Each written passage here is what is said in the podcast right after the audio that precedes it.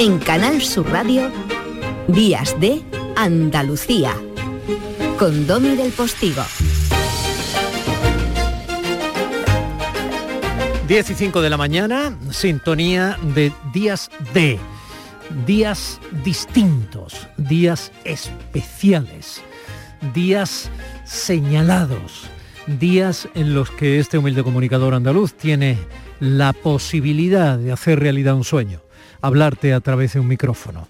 Saber que usted generosamente se deja acompañar desde el otro lado de la radio pública andaluza. Gracias. La segunda hora del programa de los sábados empieza normalmente con otra generosidad. La de mi compañero José Antonio Domínguez, que es un tío estupendo, que desde Canal Fiesta Radio, la emisora hermana dentro del grupo de emisoras de Canal Sur Radio, nos eh, trae pinceladas de lo suyo y se vuelve un poco lo nuestro. Creo, José Antonio, que hoy vamos con Eurovisión como telón de fondo y posibles representantes andaluces. ¡Vamos con ello! Buenos días, Domi. Este año en el Benidorm Fest se va a elegir al representante español en el Festival de Eurovisión. Hay muchos candidatos que van a participar en esta cita musical, pero te quiero hablar de un artista andaluz. Hay dos artistas andaluces, Marta Sango desde Málaga y Gonzalo Hermida desde Cádiz. Comenzó su andadura en el año 2017 como cantautor y compositor de su primer single, Intacto. Después llegó Noche Estrellada, Limón, por cierto que le ha compuesto a grandes artistas, a India Martínez o a Malú, por ejemplo.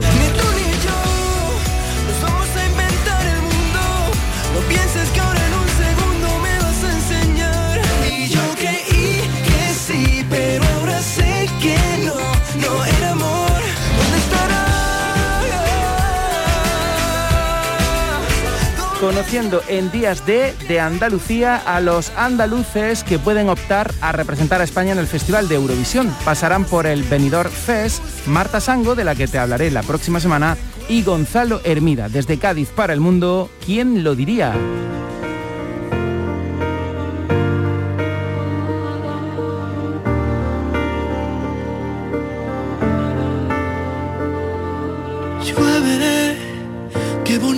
nuestro barrio con su luz en las paredes.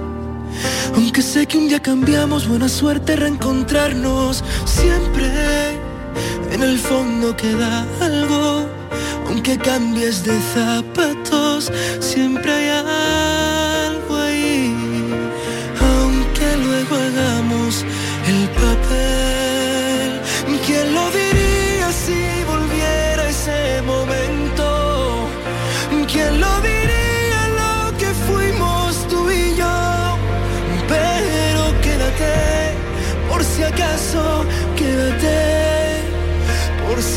nos queremos.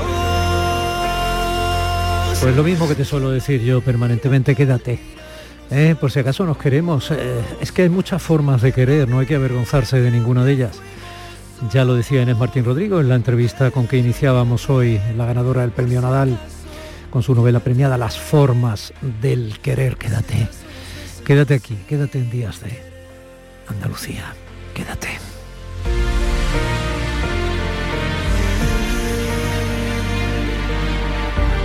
Te voy a dar otro argumento para quedarte porque nuestro siguiente invitado ya está aquí en los estudios eh, de Canal Sur Radio en Málaga. ¿Y mm, qué nos va a contar? Pues probablemente cosas interesantísimas que se salen de lo convencional porque sus investigaciones y las acciones a las que esas investigaciones le han llevado son mm, francamente sorprendentes. ¿Quieren conocer a alguien que merece mucho la pena conocer? Pues vamos a ello. por si acaso,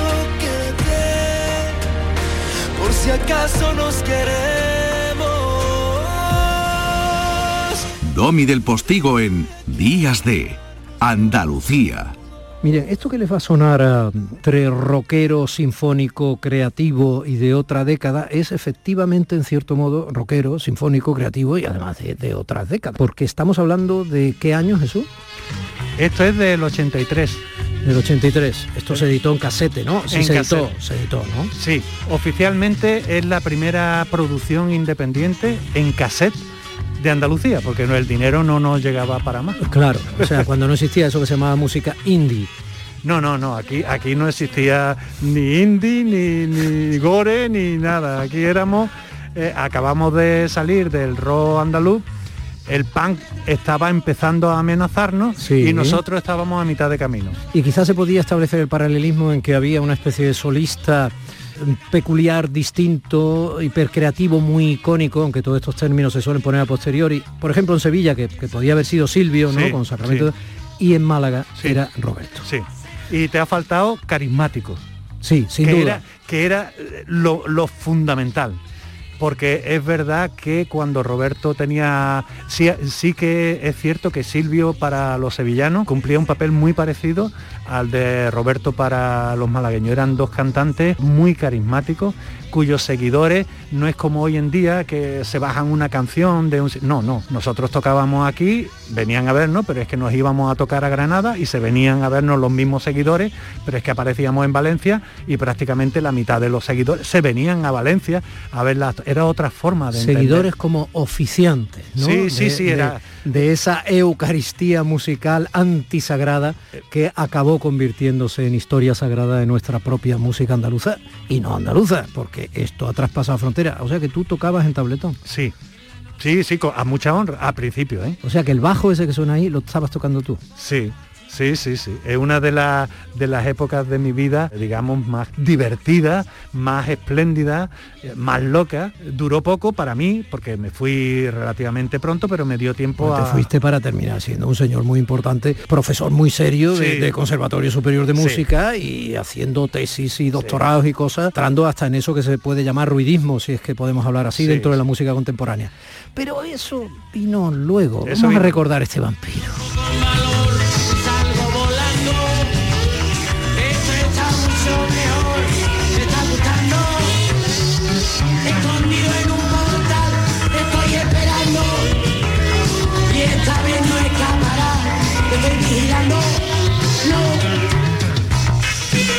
Hombre, eh, Roberto pinta de vampiro, al menos de vampiro seductor, como los de la factoría Corman, donde Christopher Lee era un hombre tan estiloso, elegante, a la antigua usanza, tan alto, ¿no? O como el propio Gary Oldman de Coppola, o con- tampoco, tampoco hay que irse al expresionista de Murnau, que era un bicho raro, feo y tal. Pero vamos, Roberto no tenía ninguna de esas apariencias, era otra cosa, una especie de duendecillo, no sé, me estoy acordando con mucho cariño de muchas cosas. Bueno, Jesús, estamos hablando en parte porque has sincronizado la música o la banda sonora en aquella época, los años 20, en que el cine todavía se proyectaba con orquesta al lado, con un pianista, el cine todavía sin, sin el montaje de, sonido incorporado, ¿no? Y al mismo tiempo has puesto banda sonora a otras dos piezas que forman parte de la historia del cine. Estamos hablando de Le Ballet Mécanique, de 1924, has sincronizado lo que esa música que estaba por ahí puesta, además lo has hecho de manera impresionante porque yo he estado viendo la película que tiene unos 15 minutos Sí. y qué bien suenan las cosas cuando se ven. Quiero decir que si de pronto hay una pieza que está golpeando una herramienta, ahí es donde se escucha la música haciendo clon, quiero decir, o clean, ¿no? Y toda esa elaboración, que no es tan pedestre y simple como yo digo, has asumido la responsabilidad de hacerla tú, es tocar una joya de la historia del Sí. cine. Sí, bueno, bueno, eh, vamos a ver. Yo mismo me asusté al principio un poco de mi atrevimiento. Eh, lo convertí en objetivo de mi tesis doctoral. Me he tirado 10 años hasta encontrar unos procedimientos matemáticos porque he hecho programación para encontrar total, que me ha satisfecho a mí mismo lo que he hecho. Un viejo rockero Sí. se ha metido en hacer, entre otras cosas, esto.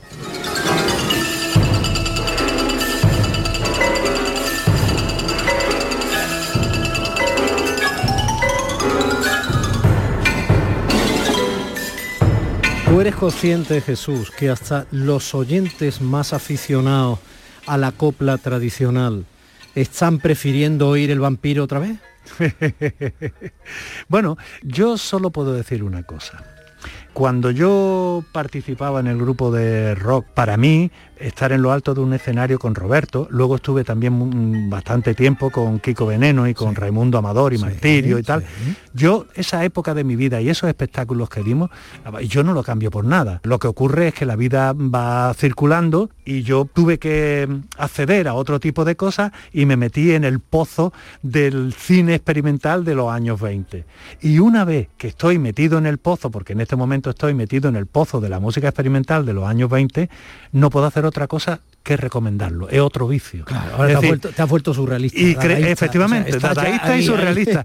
y se lo recomiendo a todo el mundo. Yo sé, yo sé. Recomiendo a todo el mundo que se dadaice. Sí, yo sé que es difícil al principio. Es decir, estamos acostumbrados a un cine. Como todo, ¿no? Como todo. Mucho, más, mucho más llevadero, de tipo Hollywood, es decir, grandes artistas, con una buena narración, tipo teatro. Pero donde se ponen estas peliculitas pero esto no tiene nada que ver. están en los museos de arte contemporáneo de todo el mundo, ¿eh? estoy diciendo son piezas fundamentales. No se pone esta película como se va a poner la primera versión de Benur, anda ya, hombre. No, no, que coste que me gusta Benur, ¿eh? hombre, eso, El salto mortal, por ejemplo, es este otro.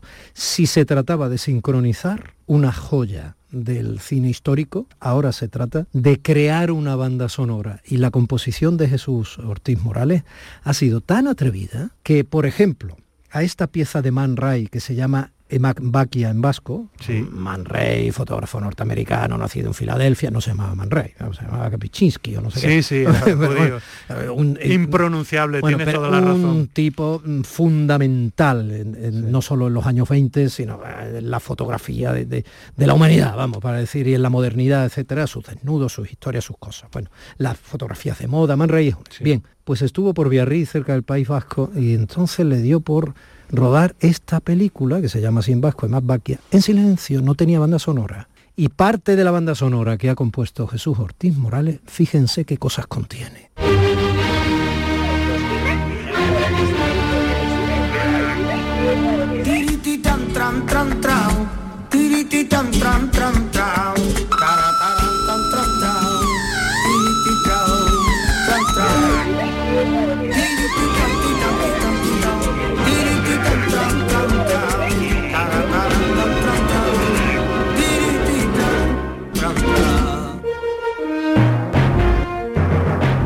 ¿Cuántas más cosas tiene usted en la cabeza, señor compositor? Yo lo único que te puedo decir es que yo me he divertido muchísimo haciendo esta película y además, esto que parece un poco raro, creo que no desmerece en absoluto de la filosofía dadaísta. Los dadaístas jugaban muchísimo eh, con el humor y con mezclar cosas que había hasta, hasta descontextualizar. Cada cosa para encontrar otra cosa que era la mezcla de las dos y era diferente. Aquí el Tigrititrán por un lado y la quinta de Beethoven, puesto desde fuera, dice, no, esto es incompatible. Bueno, un momento de incompatible nada, pero, es que, no, pero es que no es solo eso. Pero es que además esto con las imágenes, la chica se está pintando los labios en blanco y negro, con un chal, claro, pero no, pero es que además la vemos con un chal español. los ruiditos, que es que te ponen mucho los ruiditos. Sí, sí, sí, Es que hay que descomponer, hay que provocar, y al mismo tiempo hay que dejarse llevar por la hermosura de armonías más o menos convencionales, y no, si te he pillado. La primera película sonora sigue siendo El cantor de jazz, ¿no? De 1927, creo recordar, ¿no? Pero hay una hay una pequeña mm, eh, confusión, porque si llamamos película sonora a las películas en las que el sonido va grabado en el celuloide, esa película lo que fue la primera vez que la gente oyó hablar. y cantar, ¿no? Porque cuando el actor cantaba... Un poquito, pues un poquito. Efectivamente se le veía cantar. Pero esa película está hecha todavía... Estaba sincronizada. Sincronizada con un sistema que se llamaba Vitafone. Y era un disco muy bueno para la época, que era de pizarra, pero para, para los que era eh, disco de cera de Edison era muy bueno. Y está sincronizada un disco con el proyector. Lo que pasa es que estaba ya tan bien sincronizado que la gente pues se creía que, aquello estaba ya grabado prácticamente de eso se trata, que de eso pero, se trata. Pero es que tiene toda la gracia, Domi, porque es que los mismos críticos decían, solo estaban grabados la voz y un poquito de música. Entonces decían, no, las orquestas que hay dentro de los cines no van a desaparecer. Porque una cosa es que tengamos la magia del parlante, ellos le llamaban cine parlante, y oigamos la voz, pero el sonido de las orquestas, eso nunca va a desaparecer de los cines. Fueron grandes profetas. Sí, a los dos años 25.000 personas estaban en la calle porque se había inventado ya el cine sonoro de verdad, con la grabación en el celuloide. Pero también hay una parte positiva y es que Estados Unidos no tenía orquestas sinfónicas ni nada, las grandes orquestas estaban en los cines, esos grandes músicos eh, que estaban en los cines, que se quedaron sin trabajo ya por este tipo de cosas, luego terminaron formando parte de las excelentes orquestas americanas. ¿Sabes dónde esos maravillosos músicos de orquesta también encontraron su pan? ¿Dónde? Aquí, en la radio. Pues sí, es cierto. En la radio. Es cierto, eso siempre... Eso siempre años siempre 30, estuvo. años 40, Sí, sí, sí, las orquestas en la radio. Sí, sí, sí. Tocando en los estudios de radio, que eran maravillosos, con público en directo. Jesús, ¿ya no tocas el bajo? No, ya, ya lo que hago es sobre todo ordenador y dirigir a compañeros. Pero sí hace poco me llamaron para un proyecto muy bonito que era una orquesta de chavalitos que empezaban en ese momento y que se habían quedado sin bajista. Entonces me pidieron por favor para que estuviera dos o tres semanas tocando el bajo eh, mientras buscaban a otro bajista. Y entré por hacerle un favor a ellos y porque me divirtió mucho y tal. Y las cuatro semanas se convirtieron en cuatro años. Y le produje un disco y esa pequeña orquesta hoy se llama La Insostenible Big Bang. Llevan, Magnífica, llevan magnífica, 10 o magnífica. 12 años trabajando y yo les tengo un cariño. De vez en cuando lo que sí hago es que en mi obra aparentemente eh, ruidistas y extrañas sí que meto bajo. A ver, te voy a hacer una pregunta Sí. y luego te voy a hacer una petición que es casi una orden. Bueno, Domi me está asustando. Bueno, causos efectos los ruidistas. Eh, señor Jesús Ortiz Morales, ¿qué es vivir? ¿Qué es vivir? Vivir es eh, tomar una decisión sobre lo que nos encontramos en un sitio al que hemos venido sin saber por qué, dónde podemos aportar algo que merezca la pena, todos, cada uno en nuestro puesto, creo que queremos mejorar un poco el sitio al que hemos llegado para que los que vienen detrás se encuentren un poquito más de trabajo hecho para seguir mejorando eso. Y en mi caso la música. Ir haciendo caminitos, los que tenemos poca capacidad como yo, pues unos metros de camino para que los que vengan detrás por ahí mismo no hagan unos pocos de kilómetros y sigamos desarrollando algo que es maravilloso. La música yo creo que es lo más mágico que hay en el mundo. Pero claro, esa es mi decisión. Los médicos creerán que la medicina y tienen toda la razón. Ojalá lo crean, porque eso significará que tendrán una vocación por encima de cualquier circunstancia y te aseguro que todos lo vamos a agradecer cuando estemos en sus manos. Se hace camino al andar, sí. Jesús Ortiz Morales, la indicación. Cuídate, maestro.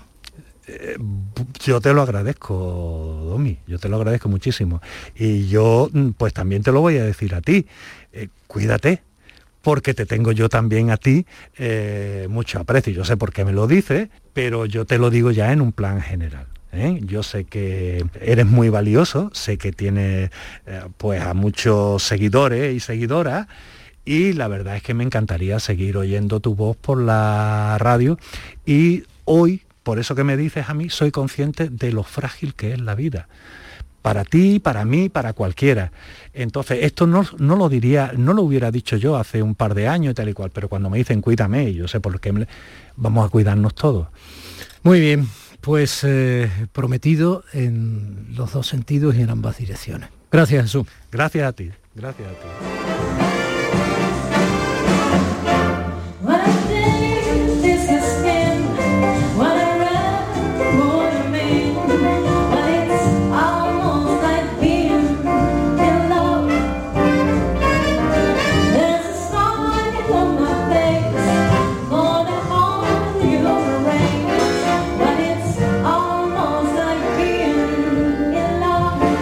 Así suena la vida, agarrada en el talento de la insostenible Big Bang.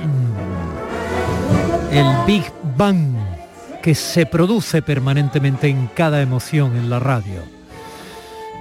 Jesús Ortiz, un crack. Días de Andalucía con Tommy del Postigo, Canal Sur Radio. Encuentros Carrusel Taurino. Canal Sur te invita a conocer este 13 de enero los pilares de la tauromaquia a través de la charla con el diestro Pablo Aguado, uno de los toreros más destacados de los últimos años, triunfador en la Feria de Sevilla de 2019. Desde las 8 de la tarde en el Teatro Fundación Cajasol. Entrada libre hasta completar aforo, previa recogida de invitaciones en taquilla de la Fundación Cajasol. Calle Álvarez Quintero, Sevilla. Encuentros Carrusel Taurino, con el patrocinio de la Fundación Cajasol. Un segundo, que quiero escuchar la fecha ganadora en el último sorteo de mi día de la 11. 6 de marzo de 1986. Pero si es el día que me casé. Vaya bodorrio, ¿eh? Mm, Ya te digo. Venga, vamos pensando una fecha especial para el próximo sorteo. Que las bodas de oro están al llegar. Con mi día de la 11, cada lunes y cada jueves hay miles de premios y uno de cada cinco toca. 11. Cuando juegas tú, jugamos todos. Juega responsablemente y solo si eres mayor de edad. Vente a Dimarsa, ponte en mis manos y dile chao, dile chao, dile chao, chao, chao, empieza ya tu autoconsumo, nuestro petróleo es el sol. Di que sí. Únete al cambio. Dimarsa.es. Sevilla. Canal Sur Radio. Encuentros Carrusel Taurino. Canal Sur te invita a conocer este 13 de enero los pilares de la tauromaquia a través de la charla con el diestro Pablo Aguado, uno de los toreros más destacados de los últimos años, triunfador en la Feria de Sevilla de 2019. Desde las 8 de la tarde en el Teatro Fundación Cajasol. Entrada libre hasta completar aforo, previa recogida de invitaciones en taquilla de la Fundación Cajasol. Calle Álvarez Quintero, Sevilla. Encuentros Carrusel Taurino, con el patrocinio de la Fundación Cajasol. La mañana de Andalucía con Jesús Vigorra. Un programa informativo, Además, el Constitucional también se ha pronunciado sobre... de entretenimiento, Arturo Pérez Reverte, buenos días. que te ayuda Señor Calatayú, buenos días. Hola, buenos y te divierte. Las mañanas de Andalucía son mejor. La mañana de Andalucía con Jesús Vigorra. De lunes a viernes desde las 5 de la mañana. Quédate en Canal Sur Radio, la radio de Andalucía. Vete a dormir con una sonrisa, con el show del comandante Lara. El humor más travieso, los invitados más divertidos, las mejores versiones musicales de Calambres. El show del comandante Lara, los domingos en la medianoche después del deporte. Quédate en Canal Sur Radio, la radio de Andalucía. Domi del Postigo en Canal Sur Radio. Días de Andalucía. ¿Se imaginan un granadino que vestía como moro hasta prácticamente los 20 años y hablaba perfectamente árabe? ¿Se imaginan que ese granadino en un momento determinado asume una responsabilidad militar e histórica impresionante y acaba en la otra punta del mundo? Se alía con indios, indios no de la India, sino esos indios que estamos acostumbrados a ver americanos en algunas películas. Acaba aprendiendo de ellos, convirtiéndose en su aliado y protagonizando una gesta asombrosa en la historia de nuestro país. ¿Se lo imaginan? Pues no se lo imaginen. Se lo va a contar doña Elvira Roca. Historia, ni blanca ni negra.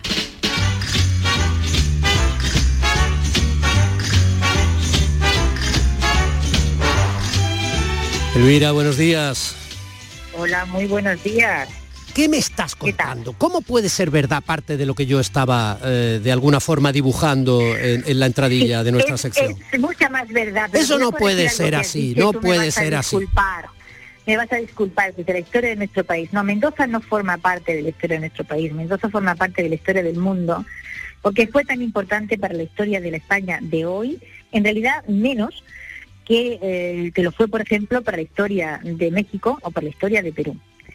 Eh, es, es- fue mucho más importante la historia de estos territorios que no son nuestro país ahora mismo. Contextualízame, por que- favor, cronológicamente. Estamos... Vamos a contextualizar a este Antonio de Mendoza y Pacheco, Sí. que es, eh, eh, bueno, es eh, hijo, es, es- es hijo, pero ya, em, va a ver, ¿cómo te diría yo? Es un hijo que no va a heredar. Ujú. O sea, que es un hijo eh, que eh, está ya, él es el tercer o cuarto hijo de Íñigo López de Mendoza, que es el segundo conde de Tendilla, y eh, es por lo tanto nieto del marqués de Santillana, del gran poeta. Eh, Tendilla es el, el alcalde de la Alhambra. Ah. y él, él nace en Granada. Hay quien dice que no nace en Granada, que nace quizás eh, por el camino, eh, que nace, eh, creo que es en, Al- en Alcázar, en, en, en donde, Dios mío, en, en, en, Bueno, en no- otro pueblo. No, otro no pueblo importa, andaluz, es no granadino, acuerdo es granadino, mismo. es granadino, es lo que nos Entonces, interesa. como, como decía el otro, si no nació en Granada, lo trajeron con pocos días, ¿no? Eso es. Uno no, el- uno no elige dónde nace, pero sí evidentemente es hijo de donde vive. La Real, en Jaén, Mm. caray. Ah, bueno, vale, pues Eh, fantástico. Entonces, granadinos y hernenses, estupendo. Bueno, pero esto no se sabe. Él, él, desde que aparece en la historia está en Granada y eh, vive en ese ambiente, digamos, eh, plurilingüe. en Estamos entre el siglo XV y XVI, ¿no? Claro, estamos hablando de que Mendoza eh, eh, nace eh, en, en, en el año Sí, a finales del 15, sí, a finales del 90 o 90 y Mm, tantos. Sí. Es decir, él, él, mm, a ver, un poco antes, un poco después de, de la toma de Granada, Sí. cuando su padre es nombrado el alcaide, digamos, de, la, sí. de la plaza. Y eh, ahí eh, se desarrolla su infancia y su juventud y, como digo, habla en ese, vive en ese mundo plurilingüe y plurireligioso de, de la Granada de aquel momento y, por ejemplo, es un hombre que habla el árabe perfectamente eh, que habla el árabe perfectamente y que otros jo- y como otros jóvenes castellanos de su tiempo pues gusta de vestir a la morisca, lo que se llamaba el vestido a la morisca, hasta el punto de que, bueno, él ya tiene como 17 o 18 años y no, no ha estado nunca en Castilla, ni ha vestido nunca como un cristiano. Y eh, hay un momento en que su, su tío, lo, su tío, eh, que es el hermano mayor de su padre, eh, le lo invita a que vaya a Castilla y le escribe a su padre que haga el favor de mandarle al hijo vestido como un cristiano.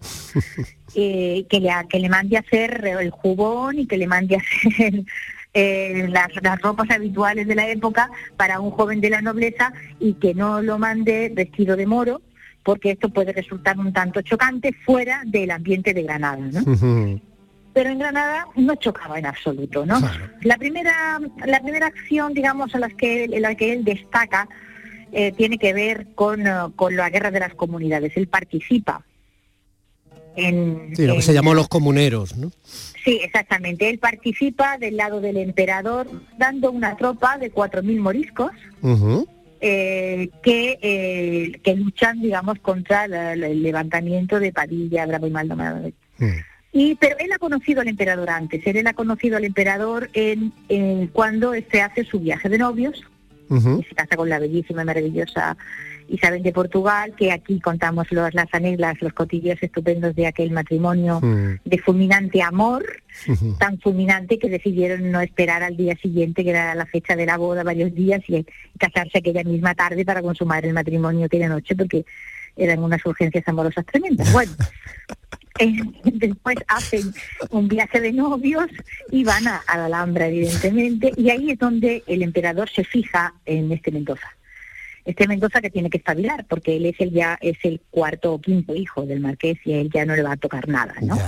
Entonces entra al servicio del emperador y como diplomático, como militar, recorre Europa durante varias décadas. Es un políglota consumado, es un hombre que habla varias lenguas.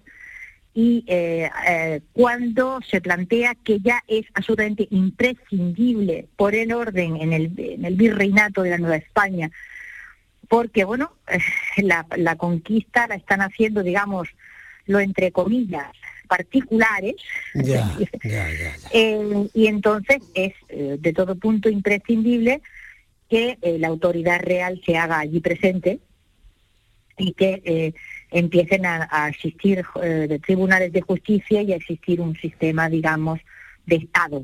Que es por lo que él acaba en México, en Perú, etcétera. Y es por lo que él es enviado a organizar el primer reinato que tiene España fuera de Europa.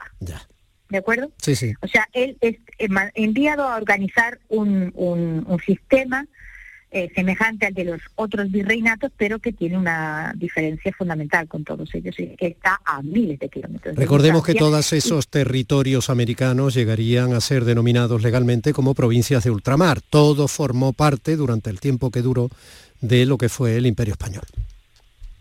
Efectivamente, la- el virreinato comienza su construcción a partir de la llegada de Mendoza. Él tiene no pocas dificultades para eh, que, bueno, hombres como Cortés y otros que son los primeros que han llegado allí y que realmente eh, consideran que ellos deberían tener más prerrogativas o más influencia o más poder del que tiene, Ujú. se someten a la autoridad de la corona.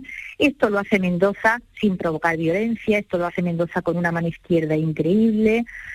En fin, eh, hace un hace un trabajo eh, absolutamente asombroso de política, de fina política, no solo con, con respecto a la población de españoles y mestizas preexistentes, eh, sino también con los indios y, eh, y, y sobre todo desarrollando las posibilidades de expansión de ese virreinato. O sea, Mendoza comienza eh, la, en primer lugar, a, a su esfuerzo se deben las obras que, que comienzan a hacerse en Tenochtitlán, que esto es largo de contar, pero en fin, Tenochtitlán está, digamos, es, el- es, es un sistema lacustre. El Valle de México es un, es un sistema lacustre al que hay muchos lagos distintos. Mm. El más grande de ellos es el lago de Texcoco. Pero todos los lagos están conectados entre sí de tal forma que cuando se producen deshielos y subidas de agua, lo que afecta a uno de los lagos afecta a los demás. Y esto significa que, que había inundaciones periódicas y eh, se comienza con él un, un programa que luego una y otra vez dará lugar a, a más obras porque es muy, muy complejo. Historias maravillosas intentar- de la ingeniería que tienen también, a- Maravillosa, que tuvieron detrás los españoles eh, Y también. luego, Pero bueno, pues... háblame de la ¿qué- relación de los indios y lo que fue aquella batalla fundamental. Bueno, realmente no te puedo hablar de una batalla, te puedo hablar de expediciones. Te puedo hablar que con, con Mendoza comienza el movimiento de expansión hacia lo que los aztecas llamaban territorio chichimeca, que era un territorio al norte y al oriente. O sea, chichimeca no significa nada en realidad. Chimi- Chichimeca es una palabra que los aztecas usaban para denominar lo que ellos consideraban bárbaros.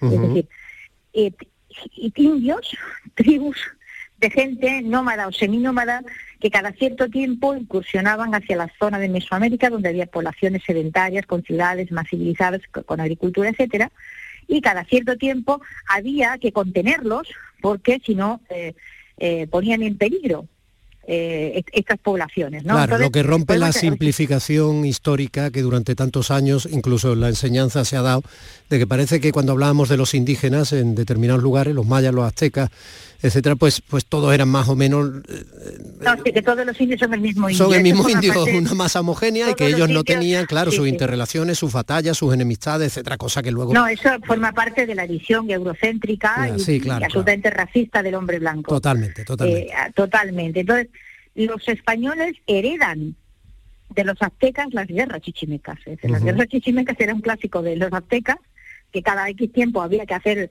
guerras en el territorio chichimeca y los españoles las siguen haciendo. Solo que se plantean como posibilidad el eh, ir conquistando ese territorio e irlo pacificando, cosa Ujú. que los aztecas no habían podido y lo van consiguiendo por el sistema de alianzas, es decir, eh, comienza pues el- las grandes alianzas de los de los determinados. Había comenzado Cortés con ese mm, con sus grandes alianzas con totonacas, tlaxcaltecas, purépechas, etcétera. Pero ¿cómo te sabes todo eso de memoria? Hijo, porque porque una estudia, si no, ¿qué hago yo en la vida? Pero Dios mío, ya, pero hay, pero hay una capacidad mnemotécnica determinada. Yo también estudio, si me lo permites, humildemente, menos que tú, pero no, pero luego tengo que ir acudiendo de nuevo a la fuente. Yo no me acuerdo de esa manera, de tantísimos conceptos, tantas palabras, tantos eh, to- tolmecas, chichimecas, tultultucas. Es que no, no llego, no llego, o sea, me siento completamente anonadado. Entonces, no te anonades, bueno, que no pues- es nuestro tiempo a, a contar toda la historia. me anonado y además me anoahogo. Entonces, bueno, defini- definitivamente mm, se produce esa unión que me parece interesantísimo de Mendoza con los indios. Sí, sí, esto es, muy, esto es muy, muy importante y va a resultar fundamental en la historia de México. ¿Por qué? Porque en esa, en esa avanzadilla que comienza a desplazarse eh, del- de los españoles con sus aliados indios y mestizos, etcétera, etcétera, hacia ese territorio, en un momento dado, más adelante, se va a producir eh, el descubrimiento de las minas de Zacatecas.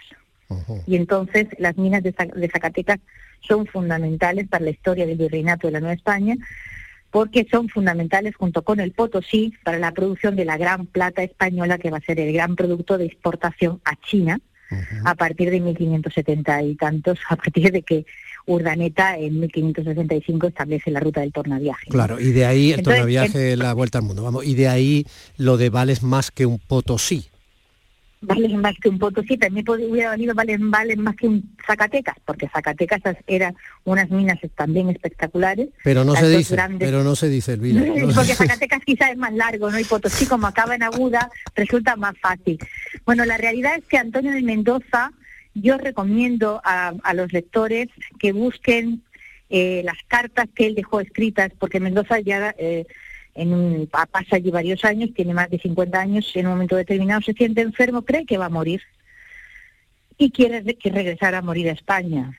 Y entonces está esperando a Solís, que va a ser el segundo virrey, y él quiere recibirlo para, para digamos, hacerle el rodaje, ¿no? Para ponerlo en situación, porque es consciente de que quien allí aterriza, pues pues eh, llega a una situación completamente nueva y que le va a costar mucho tiempo hacerse una idea cabal de las situaciones, ¿no? Entonces decide que él lo va a recibir, pero como enferma y no y no se siente bien y, y Solís no llega en el barco que él espera y él se sube al barco y entonces decide escribirle unas cartas Mm. para, con toda llaneza, escribe muy bien Mendoza, contarle a Solís las cosas que tiene que hacer, ¿no? Mm. Entonces, esas cartas son una maravilla y hay que leerlas porque son verdaderamente que explican realmente las condiciones, no solamente del territorio, sino la extraordinaria calidad de Mendoza como gobernante, ¿no? Y entonces le va diciendo, pues, desde, mira, lo que hay que, desde lo que hay que hacer para abrir caminos, es decir, tienes que abrir caminos, eh, tienes que conseguir que, que a los indios les interesen los cuadrúpedos, los, los, los burros, los mulos, los Mm. caballos, Mm. porque transportándolo todo a lomo de indio, que es lo que aquí se hace, es decir, aquí la máxima capacidad de transporte son veintitantos kilos sobre el lomo de un indio. Eh, y eso, con eso no se puede llegar a ningún sitio ni habrá jamás prosperidad. Así en esos términos, ¿eh? Qué bueno. Eh, por lo tanto, es absolutamente imprescindible cambiar el sistema de transporte. Estamos hablando de un hombre con una cabeza económica en todos los sentidos extraordinaria. Eh, y por lo tanto hay que abrir caminos por los que puedan circular cuadrúpedos y por los que puedan circular rueda. Y le va explicando todas las cosas que tiene que hacer para incentivar esto. Eh, otra cosa muy importante, tienes que conseguir que los indios vengan a, a- a las autoridades a pedir justicia. Es decir, es muy importante que la administración de los grandes, de las grandes cuestiones, aunque ellos puedan eh, mantener sus leyes para determinadas cosas pequeñas, pero las cosas grandes como crímenes, etcétera, etcétera, eso hay que acudir a la justicia real, porque si no eh, puede generar enfrentamientos entre, entre tribus, entre indios, y entonces eso serían guerras intestinas que nunca acabarían. ¿Y cómo tienes que hacer eso? Pues ponte a escucharlos.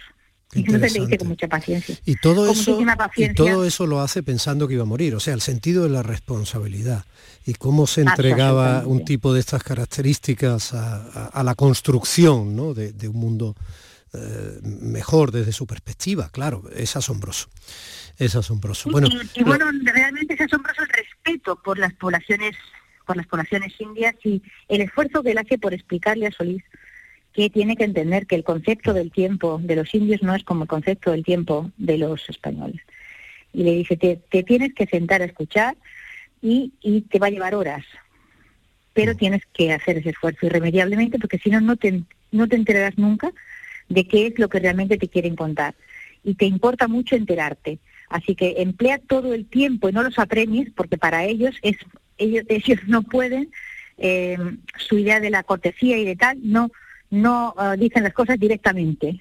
Entonces tienes que hacer el esfuerzo de escuchar el tiempo que te sea necesario escuchar hasta que realmente lleguen a donde quieren llegar y lo que te quieren contar. qué interesante. Entonces hace un esfuerzo grandísimo por explicar, digamos, esas, Qué interesante eso y cómo lo podríamos traer a nuestro tiempo también, en cierto modo, para muchas cosas. A lo mejor nos vacunaba contra este estrés cotidiano y esa ansiedad que forma parte de nuestro tiempo, a veces pana. Eh, Bueno, te digo que Mendoza no murió y Mm. luego fue enviado a, a- después del éxito espectacular. no nos da más tiempo, enviado- Elvira, estoy por hacer capítulos de Mendoza, pero es que no, me tiene no, alucinado está, el personaje. que no murió y luego fue enviado al Perú, a, Mm. a- a otro virreinato con que también contribuyó a, a construir y a levantar, o sea que es un hombre que realmente Un merece, crack. merece un, un crack, sí. Alucinante el granaíno, alucinante el granaíno Alucinante el alcalareño de, granaíno, sí. de Alcalá Real también. Un besito enorme. Besito grande. eh, hasta luego. Adiós. En Canal Sur Radio, Días de Andalucía. con Domi del Postigo. ¿En qué capítulo de tu vida estás ahora? ¿Quieres hacer una reforma? ¿Cambiar de coche? ¿Tus hijos ya necesitan un ordenador para cada uno? ¿O quizás alguno ya empieza la universidad? ¿Habéis encontrado el amor y buscáis un nidito? En Cofidis sabemos que dentro de una vida hay muchas vidas y por eso ahora te ofrecemos un nuevo préstamo personal de hasta 60.000 euros. Cofidis, cuenta con nosotros. La magia de este lugar está siempre esperando a que la visites. Disfruta de cada plato de la gastronomía local. Embriágate sin medida del mejor ocio y cultura. Aprende de la dedicación artesanal ubetense y conoce la ciudad patrimonio de la humanidad. Piérdete por los cerros de Úbeda. En cofidis.es puedes solicitar cómodamente hasta 60.000 euros. 100% online y sin cambiar de banco. Cofidis, cuenta con nosotros. Canal Sur Sevilla, la radio de Andalucía. Son buenos momentos, son risas, es gastronomía. Es un lugar donde disfrutar en pareja, en familia o con amigos. Es coctelería. Es obsesión por cuidar cada detalle. Nuevo burro Canaglia Bar and Resto en Tomares. Son tantas cosas que es imposible contártelas en un solo día. Una consecuencia desastrosa como el pie diabético tienen solución en Clínica CPM. La medicina hiperbárica es beneficiosa en multitud de circunstancias. Úlceras, trastornos del sueño, oncología, recuperación de deportistas. Oxigenar tu cuerpo potencia tu sistema inmunitario y eso es posible gracias a Clínica CPM. Ven a conocernos a Espartinas y recupera tu vida. Oxigena tu cuerpo en Clínica CPM. Este lunes, a partir de la una de la tarde, la tertulia de la jugada de Sevilla te llega desde el nuevo restaurante Burro Tomares, con toda la información y actualidad del deporte de Sevilla. La gastronomía más canalla se cocina en Tomares, en Burro Canaglia Bar and Resto de Tomares, en la avenida del Aljarafe 1416. Disfruta de la experiencia Burro Canaglia Bar and Resto de Tomares. Te quedarás sin palabras. Disfruta de Andalucía y de la radio hasta enamorarte. Escucha, siente y déjate seducir por una tierra repleta de tradiciones, de una gastronomía de bandera, de patrimonio cultural fascinante y una gente única. En Gente de Andalucía, los sábados y domingos desde las 11 de la mañana con Pepe da Rosa. Quédate en Canal Sur Radio, la radio de Andalucía. Días de Andalucía con Domi del Postigo. Canal Sur Radio.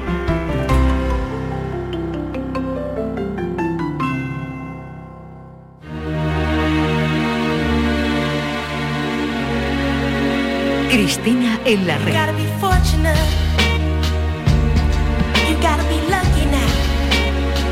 La canción lo dice todo, la define, la expresa, la dibuja, la diseña, la expone, la enfoca, la ilumina. Hola Cristina. Buenos días. Iba a decir ¿qué más cosas, pero lo de ilumina Cristina. El pareado acabado me ha en encantado lo de la, enf- la enfoca. Sí, la enfoca es fundamental. Sí, sí, sí. Es fundamental. El Lo que no está en el foco, enfoque. atenta al dato ese. ¿eh? Como decía que, ojo al dato.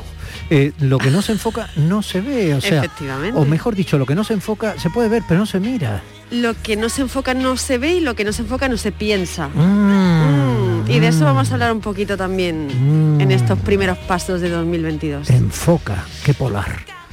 Que mm, yo te iba a hacer dos preguntas, una ahora y otra más adelante, si no nos perdemos tú y yo en nuestro delirio mm, tan divertido y tan enfocado y luminoso. Yo sé que eso es una advertencia, así que no pienso decir nada más. ¿Tú empezaste eh, 2022 con, con algún tipo de esperanza o expectativa, deseo o anhelo? Yo sé que son cosas muy diferentes, ¿eh? Soy consciente de eso. Madre de Dios. Aquí, facilita la pregunta. Mm, Un sábado 8 de enero. Probablemente no, ¿sabes por qué? Porque lo cotidiano me tiene tan arrobado que mi vida a veces es como una Se gincana, pone. literalmente. Bueno, Y entonces, claro, ento- es que mm, literalmente, es que mm, es una pregunta muy interesante, ¿no? Es muy interesante que además yo he estado, eh, conforme han ido pasando los días, ibas felicitando el año poco a poco, respondiendo correos, WhatsApp, llamadas, ¿no? Y le deseas a la gente eh, mucha vida. Yo estoy diciendo que deseo mucha vida este 2022, muy buena, de calidad y muy digna, ¿no? Y me encuentro con que la mayoría de la gente, en- a diferencia de lo que pasó cuando despedimos 2020, ese año tan funesto, y dimos la bienvenida a 2021, en el que todos dijimos esa frase de no puede ser peor que 2020. Entonces estábamos ya en febrero callados todos, como, pues aquí eh, me he encontrado con algo que es triste en cierto modo, que es que la gente no ha querido proyectar ningún tipo de deseo, de expectativa o esperanza, y es algo que necesitamos en el transitar. O sea, lo necesitamos en nuestro día a día porque es algo que nos trasciende. O sea, te decía antes, ¿no? Mientras, mientras eh, escuchábamos a la compañera Elvira, ¿no? Que eh, digo, me he reído mucho preparando la sección porque el término de esperanza, eh, que además yo siempre recomiendo que para quienes quieran saber más sobre lo que es el, albergar, el esperar, ¿no? Estar en la luz, el pasar de, de- de ese suceder al ser o al estar, que es la esperanza, pues tenemos el filósofo José Carlos Ruiz, ¿no? que, que es maravilloso, que siempre lo explica muy bien en redes cuando habla de este término. Pero por no desviarme mucho, me reía porque preparando esto, Pues no desviarte más. más desviarme más, no, créeme que me puedo ir, vamos, puedo coger la ronda de circunvalación, ¿sabes? puedo irme, vamos, ya parece. Espérate, te voy a poner una canción. Venga, dale duro, dale duro. Oh. Bien. Cristina, enredada en la red de su ajardinamiento, Total. llega a enfocar la palabra esperanza y, ¿y dónde terminamos con eso? Bueno, yo te pregunté, te he preguntado al principio, te pregunté el otro día por WhatsApp. Mm. Em, dime qué quieres o qué esperas eh, desde lo individual o desde lo colectivo para este 2022. Y tú, que eres quien te conocemos bien, quien tenemos esa suerte, que eres un tipo que ejerce siempre su generosidad, dijiste que, las, que la gente sepa lo que es un gran amor y un viaje, un gran viaje. Después me quedé pensando porque dije, ¿qué puñetero es? Porque el viaje, ¿qué tipo de viaje? Puede ser un viaje sentimental, puede ser un viaje introspectivo, puede ser un viaje físico, ir a Berlín, ¿no? es que cuando haces un viaje ir a Berlín, cuando haces un viaje ir a Egipto, cuando haces un viaje ir a La Habana, cuando haces un viaje ir a México, cuando haces un viaje ir a Canadá, bueno, haces un viaje. Efectivamente, efectivamente. Nunca se vuelve o nunca se debe volver igual de Pero como es uno. interesante hacer un viaje lejos, lejano, porque eh, te tiene que sacar un poco de tu contexto. Efectivamente, efectivamente. Hay que esforzarse y hay que asumir el reto de, de ir más allá de un fin de semana en una escapada, ¿no? Que el término ese a mí siempre me ha, me ha resultado... Asumir eh, el reto, vivir los ratos Sí. y curar los rotos. Eso es, las suturas. El gran amor, bueno, es algo en el que todos estamos eh, de acuerdo, ¿no? Eh, salvo- Defíneme gran amor.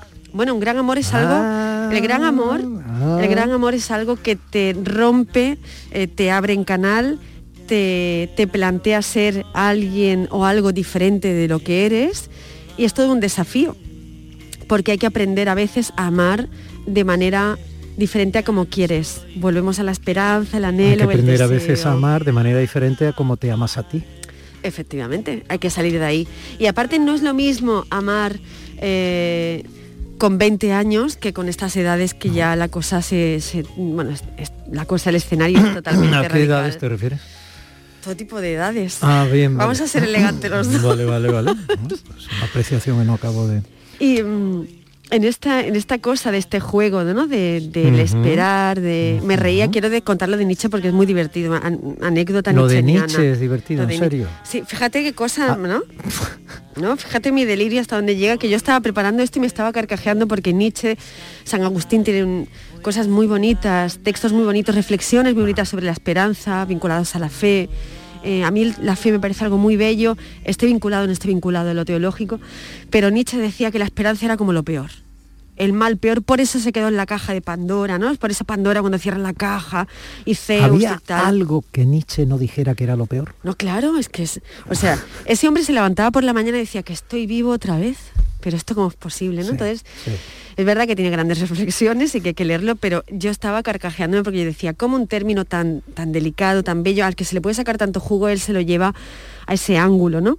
Pero bueno, es Nietzsche, es decir, no sería el para mí el que es el mejor filósofo de- de- del siglo XIX, es decir, el siglo anterior. Em, Esto es hacer radio intergaláctica, ¿eh? Esto O sea, es esto hacer solo entendería días- Nolan. Sí, sí, o sea, sí, esto ya sí que meta- trascendemos de la radio la andaluza. metarradio. O sea, estás, vamos, ríete de cómo habló Zaratustra y su Pero primo. vamos, es, a, que- eh, a lo mejor era andaluz y no lo sabemos. O sea, tampoco entremos en terreno porque Andalucía es algo universal, es algo que llega a todos lados y, por ahí tendremos para otro programa, para otra sección. Pero yo te quería hablar, pe- ya interpelándome y diciendo yo qué me gustaría para este año, porque como todo he sido con mucha cautela, incluso cuando estaba brindando, ¿no? Eh, despidiendo 2021, que para todos ha sido muy duro, y dando la bienvenida a 2022, dije, no, Cristina, no, no, no pidas, eh, no, no solicites, pero eso va contra nosotros, es decir, eh, la condición humana necesita del deseo, del anhelo, necesita soñar, porque si no nos quedamos exclusivamente con lo tangible.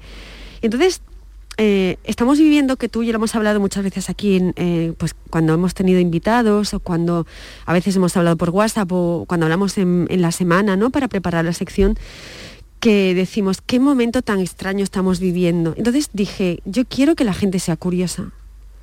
Creo que la gente O sea, uno de los deseos Sí. tuyos era quiero que la gente sea que la gente amplíe su curiosidad. Bueno, ya van tres. Eh, que la gente tenga un gran amor, Gran amor, un viaje, que la gente gran viaje. haga un gran viaje ¿eh? y que la gente tenga curiosidad.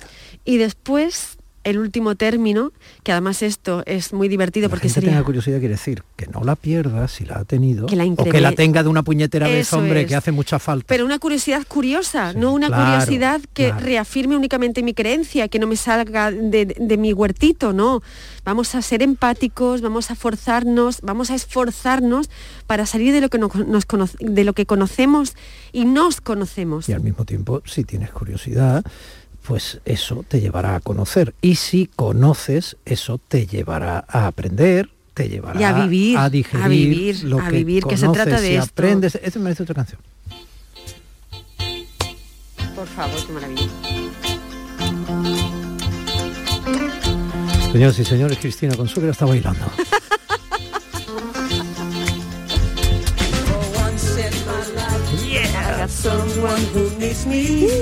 Qué maravilla de hombre. Aquí es donde se cumple eso de no se ve sino con el corazón del principito.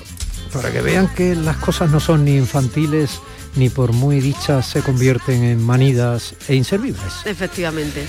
Y que a veces los lugares comunes no son tan comunes como pensábamos. No, a veces no son ni lugares. Eh, Venga, y lo último. ¿Y lo último? Trabajo salud, todo junto. Porque ahora una cosa lleva la otra y la otra a la una. Ahí has estado muy perspicaz. yo salud. siempre hago la disquisición de que con esto de la pandemia hay dos virus. El SARS-CoV-2 con todas sus variantes, Sí, sí, sí, sí, sí, mutaciones, bla, bla, bla, bla. y el virus del hambre, porque Por eso, la economía pues- se resiente con un virus que puede romper su sistema sanitario, su sistema económico. ah, Pues yo le deseo a todos los andaluces, a todas las andaluzas, en- entendiendo por un término global, que es lo que no, universal, que es lo que nos define, trabajo salud. Todo junto. Porque así, bueno, pues habremos superado muchas cosas, muchas cosas. Y sobre todo la curiosidad, de verdad. Eh, intentemos este año que comenzamos eh, acercarnos a lo que nos incomoda, a lo que no entendemos, al que no entendemos, ejercitemos el pensamiento, la idea. No sé, vamos a probarnos, vamos a ponernos un poco a prueba, a ver qué, qué tal cuando estemos en diciembre de 2022, qué tal nos ha salido el experimento, porque a lo mejor somos otros, somos otras, y eso nos permite llegar a un gran amor, hacer un gran viaje e incluso a veces también modificar nuestras dinámicas de trabajo. Así que bueno, vamos a intentarlo, hay que intentarlo siempre. Y eso merece otra canción.